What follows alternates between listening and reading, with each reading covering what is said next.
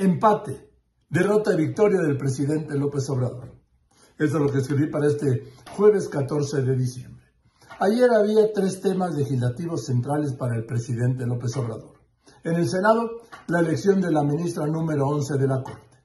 En la Cámara de Diputados, el desafuero del fiscal de Morelos. Y en el Congreso de la Ciudad de México, la ratificación o no de Ernestina Godoy como fiscal general de justicia de esta capital. En el Senado, cuando ya había un acuerdo por Berta María, alcalde Luján, se reventó por el voto en contra de la bancada de Movimiento Ciudadano que se mantuvo en el bloque de contención e impidió así la mayoría calificada. De este modo, dejaron por primera vez en la historia de México, del México moderno, el nombramiento de un ministro, en este caso de una ministra de la Corte, al presidente de la República. Veremos si respalda la más sólida de sus propuestas, Berta María, alcalde Luján, no por ser hermana de la secretaria de Gobernación, no, sino por sus superiores capacidades ante las otras dos integrantes de la terna que propuso.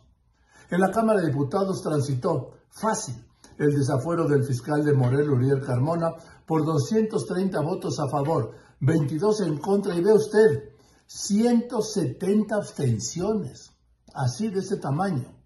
Mientras el caos estallaba en el Congreso de la Ciudad de México, cuando todo el oficialismo ha expresado su apoyo para que Godoy se mantenga como fiscal de la Ciudad de México, pero el régimen no logró construir la mayoría calificada y reventó la sesión al no tener los 44 de los 66 votos necesarios para ratificarla.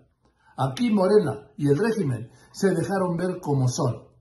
La víspera Martí Batres blindó el acceso a ese recinto y por la mañana amenazó con que quienes votaran contra su ratificación pagarían, dijo, un costo muy alto, costo tan alto que no alcanzó a detallar Batres.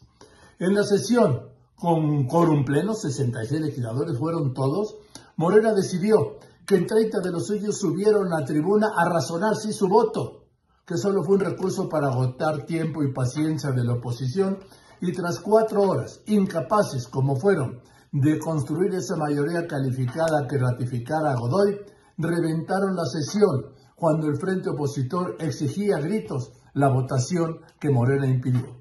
Así, así los tiempos democráticos en los momentos estelares de la 4T, que con su apoyo total a la ratificación de Ernestina Godoy a la Fiscalía, niega su autonomía. Ernestina Godoy es su fiscal, ya lo dejaron ver y además ya la vimos.